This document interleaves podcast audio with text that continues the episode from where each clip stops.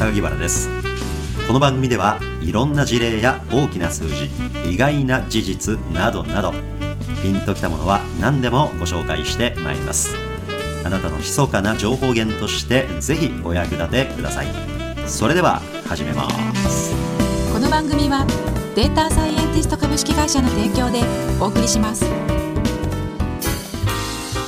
ロスでね大台風の影響を受けてしまいましたよ。ロス空港で飛行機乗ろう思って行ったら、はい。結構ですとか言って、はい。私生まれて初めてですよ。自分が予約してた飛行機に乗れなかった。ー不安でいっぱいですよね。で日本では大台風だったでしょ、で成田空港えらいことになってたわけじゃないですか、はい。あれ下手に乗れてしまってて、うん。成田空港着いてたらうん。やばいことになってたかもしれませんね、成田から出れなかった人多かったんですって、うん。で私はもう飛行機自体が欠航になっちゃってたから何にびっくりしたかって言いましたらね、はい。私あの ANA 予約してたんですよ、はい。俗に言うアナですよ、はい。でアナのね人々の対応の凄さ。へ結構びっくりしましたね。ーはい。僕他の航空会社でそういう欠航した時にどういうサービスされてるのかよくわからないまま申し上げますけどね、うん。あのね、はい。まずね空港着くでしょ、はい。でチケット発券しなきゃいけないからカウンターにガーッと並ぶじゃないですか、はでまあ、すでにまあかなり並んでらっしゃるんですよ。で私が到着した。だからまあ欠航の張り紙が出てるわけですよね、でもうその前にメールでね、はい。あなたが乗ろうとしてる便は欠航になりましたから飛びませんよっていうのはもうメール通知もらってたんですよ。あそうだったんですかから私も分かっていったんですけどね、はい。だけどかといってじゃあそれ振り替え便がいつになるのかも知りたかったから、ね。とりあえず並ぶことにしたんです。よ、はい。で行きましたと。ほんならね並んでる我々に対してまあこうこうこうですってこう早々に説明してくださったんですね。実際受付が始まりました、はい。一人一人ね自分の順番が回ってきましたらねご安心くださいと。この度本当申し訳ありませんでした。ただホテルをね我々が手配しますから朝昼晩と食費もね20ドル昼は30ドル夜は40ドルまで、はい。これ全部私どもの方で後で換金させていただきますからレシートをねお持ちください。ご心配なさらないでください。って言ってね、はい。で明日の全く同じ同時刻便がありますので、はい。そちらにお席もご用意しますからって言って。もうこれもあれもあれも全部ご心配ないですから安心してくださいねって言ってくださって。へでまたね取ってくださったホテルもねめちゃくちゃいい部屋だったんですよ。私一人のために、まあ、ものすごく綺麗なね、はい。見晴らしのいい空港のすぐ近くのね、はい。ある有名なホテルだったんですけどね。まあ居心地よかったですね。で翌日さらにびっくりすることが起こるんですよ。あなんと。翌日行くでしょ、はい。でまた同時刻便ですから、はい。まあ、カウンター並びますよね。あそしたらもう昨日本当すいませんでしたとか言ってもうパッパッパッパッと手続き終わってああよかったわと思って入館するというか、はい。ね、身体検査も終わってで空港に入ってでしばらく時間潰すわけですよね。中に入った後飛行機の搭乗時間が来るまで1時間半ぐらい時間潰してたんですよ、はい。そしたらね世界的に有名なブランドショップなんかもいっぱいあって、うん。1時間半もありますとね、はい。大概見終わって暇になってくるんですよ、はい。で最後その辺のソファに座って時間潰してたらね榊原さん榊原様とか言って呼ぶ人が現れたんですよ。へえ何やと思って振り返りましたらね昨日カウンターで僕にその説明をしてくださった女性の方がね現れたんですよ。なんと。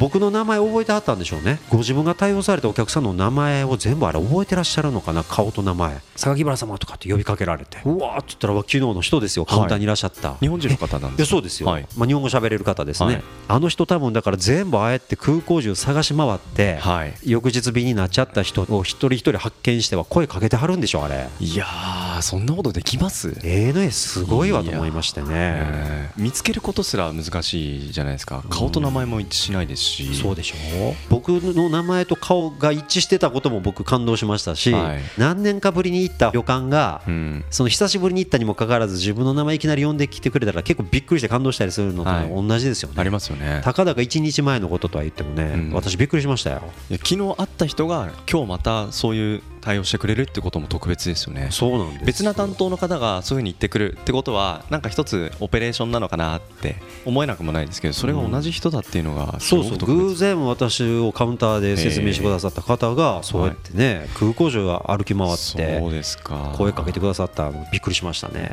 どんなお話やり取りあったんですかもういやは本当にもううん昨日ご迷惑おかけしました。って開口一番謝ってくださってうん。いやもうただどうされてるかと思いましてあそうですか。って。うん。あの無事ねこの後のフライトに乗れそうで本当に良かったですええもうここまでのなんか手続きで、うん。あのご不備ありませんでしたかとかって聞いてくださって、いやもう何もないですいや逆にありがたかったですって僕も言うてね、うんうんもうそれで僕 ANA ファンになっちゃいましたよ。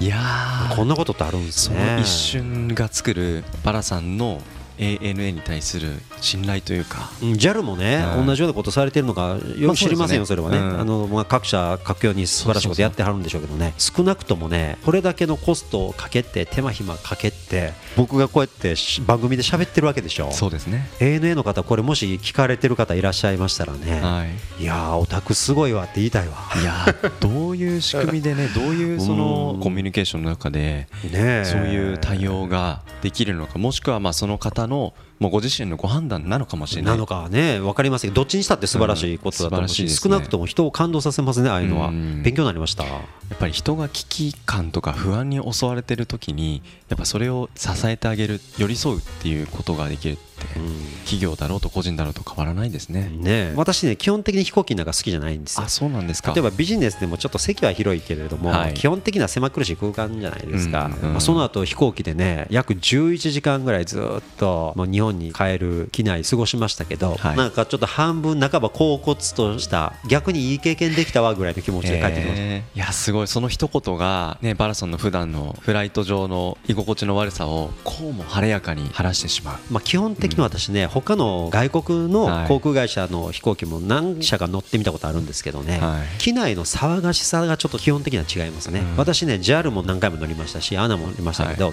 ほとんどね機内が騒がしくてうざいなと思ったことはありませんね、うん。でも外国の便に乗りますとねまあどうでしょう8割方の確率でねめちゃめちゃ機内うるさい。基本的に。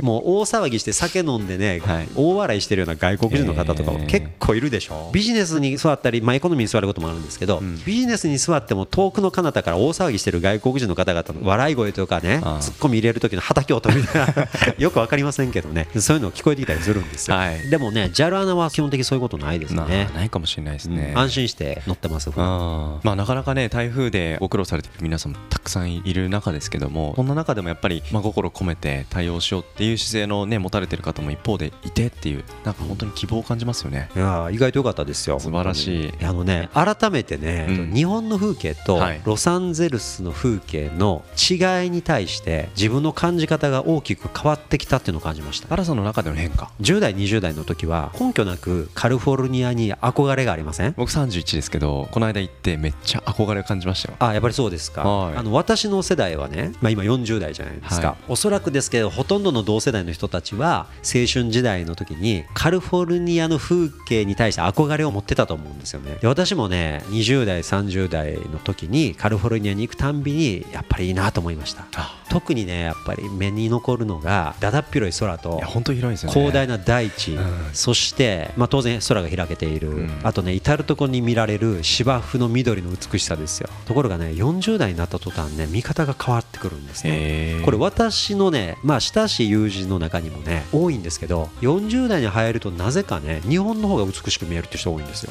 緑がむしろ日本の方が多いよねみたいな。私自身もね若い時はカリフォルニアの方がよっぽどあの芝生が整備されてて、うんそっちばっかり見に行くんですよね、はいでもね40代に入るとスプリンクラー回しまくって 本来砂漠のところに無理やり緑を作ってるっていうのが分かってくるんですよ、なるほど。そっちのね機械的な努力の方がものすごい目に入ってくるんですよ、うん。不思議なもんで、はい。で日本の方はむしろ逆でスプリンクラーなんか回さなくても、まあ、木々生え放題生えてるとこも多いし、飛行機から下眺めると、はい。ものすごく田んぼなんかも綺麗に整備されてて。美しいですねあれね。美しいでしょ、うん。あれね僕若い時美しいと思わなかったの。あそうですか。なんか日本って飛行機の上から見てもごちゃごちゃしてるし、街のとこと田んぼのところとあってね、まあ、うんザ日本やなぐらいななるほど。あんまりその母国に対する美しさって感じたことなかったんですけどね。へですけどね、まあ、ロスに関して言うと日本の方が圧倒的に東県にいろんな豊かなものがあってコンビニもあって美術館もあって映画館もあって電車飛び乗ったらすぐに渋谷新宿池袋品川東京大手町日比谷あそこここ。で、まあ、特に東京なんかはえね、もう10分20分移動するだけで山ほど面白いものってうん。溢れてるでしょ、はい。でアメリカってそういうところがロスは特にないですよね、うん。車で10分20分行く距離さえも近いっていう表現うん。しますよね。そうですねで、えーハリウッドから例えばビバリーヒルズに遊びに行くって言っまたこれ車に乗って20分、うん。30分ね延々乗る、うん。ほんでまた今度ロスのダウンタウンに遊びに行くって言ったら、うん。また車に乗ってさらに2 3 0分。そうですね。でロスって渋滞だらけじゃないですか、うん。しょっちゅう、はい。だからまた渋滞巻き込まれたらもうねロスって一言言ってるだけでももうだだっ広いって言ってもいいぐらいの広さですよね、だから車で2 3 0分を近いと言ってる彼らの感覚と、はい。電車に乗って2 3 0分で結構遠いよねと思ってる東京都民の感覚とはね またこれ大きく違うから、うん。同じ都会といえどもね全くなんていうのかな個性が違う。うんだからね余計ね年を追うごとに東京の凄さっていうのは痛感するようになりましたよ。なるほどな。あとね物価の安さにびっくりしました日本の。日本が安い。昔って日本の方が物価高いってイメージありましたでしょ、はいうん。今回ロス行って物価の高さびっくりしましたよ。何が高かった例えば水のねペットボトル。はい。コンビニエンスストアに行くと99円だったり12030円だったりで普通売ってるでしょ？ペットボトル、はいうん。向こうのコンビニ行ってねペットボトルの水見たらね普通に23ドルとか4ドル5ドルの水山ほどありますね。はあはあはあつまり日本円にしますとうん。基本2300円。うん。でちょっといいのは500円みたいな。そうですよ。普通のペットボトルの水ですよ、はい。あとねラーメンとかも基本11ドルとか13ドルとか。日本だとね600円とか800円で食べれるようなラーメンうん。も大体1.5倍から倍以上しますね値段が。うん。何でも高いなと思いました。まあその分アメリカは給料がね今すごく上がってるから、ですね。賃金でいうと日本よりも高いんですけど、うん。日本の皆さんぜひ安心してください。世界が今賃金上昇してるとか言ってね日本は給料低いままだって言われてますけど、うん。物価見たらね安心しますよ逆に。日本帰ってきてこの物価の安さにびっくりしますね。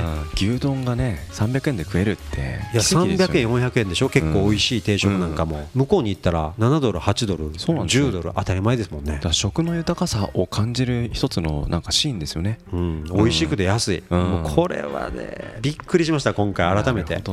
ロス高いわと思って。うん、しかもね、めちゃくちゃ汚い、入るのさえちょっと戸惑うようなうん。お店でさえその値段ですからね、うん。うん、美味しくて、めちゃ綺麗なお店がそうだって言ってるわけではなくて、はい。普通の店でもそれぐらいだってことなんですよ。いやーそういうふうに見ていくと東京の景色がより美しく見えるっていうバラさんの気持ちが僕もそのうちあるのかなって思いますね、うん。あんまりねその日本は低賃金だとか、まあ、それは問題もいろいろあるんでしょう。でもその一面だけを捉えてね、はい。なんかまるで日本全体が良くないみたいに思うのも私違うなと思いましたね。どうなんですかね？その仮に我々がロスに生まれてロスで育ったアメリカ人だったとして東京に来たらいやコンパクトだしうまいものはたくさんあるし物価も安いしそれでこんなバラエティーのある回る場所がたくさんある。美術館もあれば映画館もあればファッションもあれば原宿もあってなんちゃらもあってって全部車なしで巡れちゃう。これはすごく時間効率がいい街ですよね。Google の社員の友達にこの間聞いたのはね、はい。ワールドワイドな Google の社員で、まあ、どこに転勤したいかみたいなのでねあの東京ははい。大人気らしいですよ。あそうですか。なぜかというと、うん。まあ、Google の給料ですから当然高いでしょ、うん高くもらえて、うん。東京だとめちゃめちゃ物価安いのに、うん。質の高い生活ができる、それに比べてシリコンバレーは大して街も面白くない、うん。見るべきものも少ない割にうん。物価バカ高いと、そうですよね。でもらう給料はね、うん。そんなに別に日本にいる時と変わらないそうなんですよね。なんか公立の小学校の先生が町に住めなくなっちゃって、うん。学校が成り立たなくなるぐらいうん危機なこともあったんですってね、そうですか、うん家賃が上がりすぎちゃって。公立の小学校中学校の先生の給料だとねあのシリコンバレーで生きていけなくなっちゃうっていうことがあったらしいですよ。いやー街の変化が本当にどんどんスピード感を持って変わってるっていうことですよね。じゃあまあ今後はねあのしばらくまた東京にいたりあとはね大阪とか神戸とかまた行かれると思いますけどええ。ちょっとそこでまたね見たり聞いたり食べたり触れたりの中でまたロスと比較の中でお話があるかもしれませんが、うん。まあ、はい。外国行くたんびに日本に帰ってきて日本がまた一つ好きになるっていうのはね、うん。ずっと続いてます最近。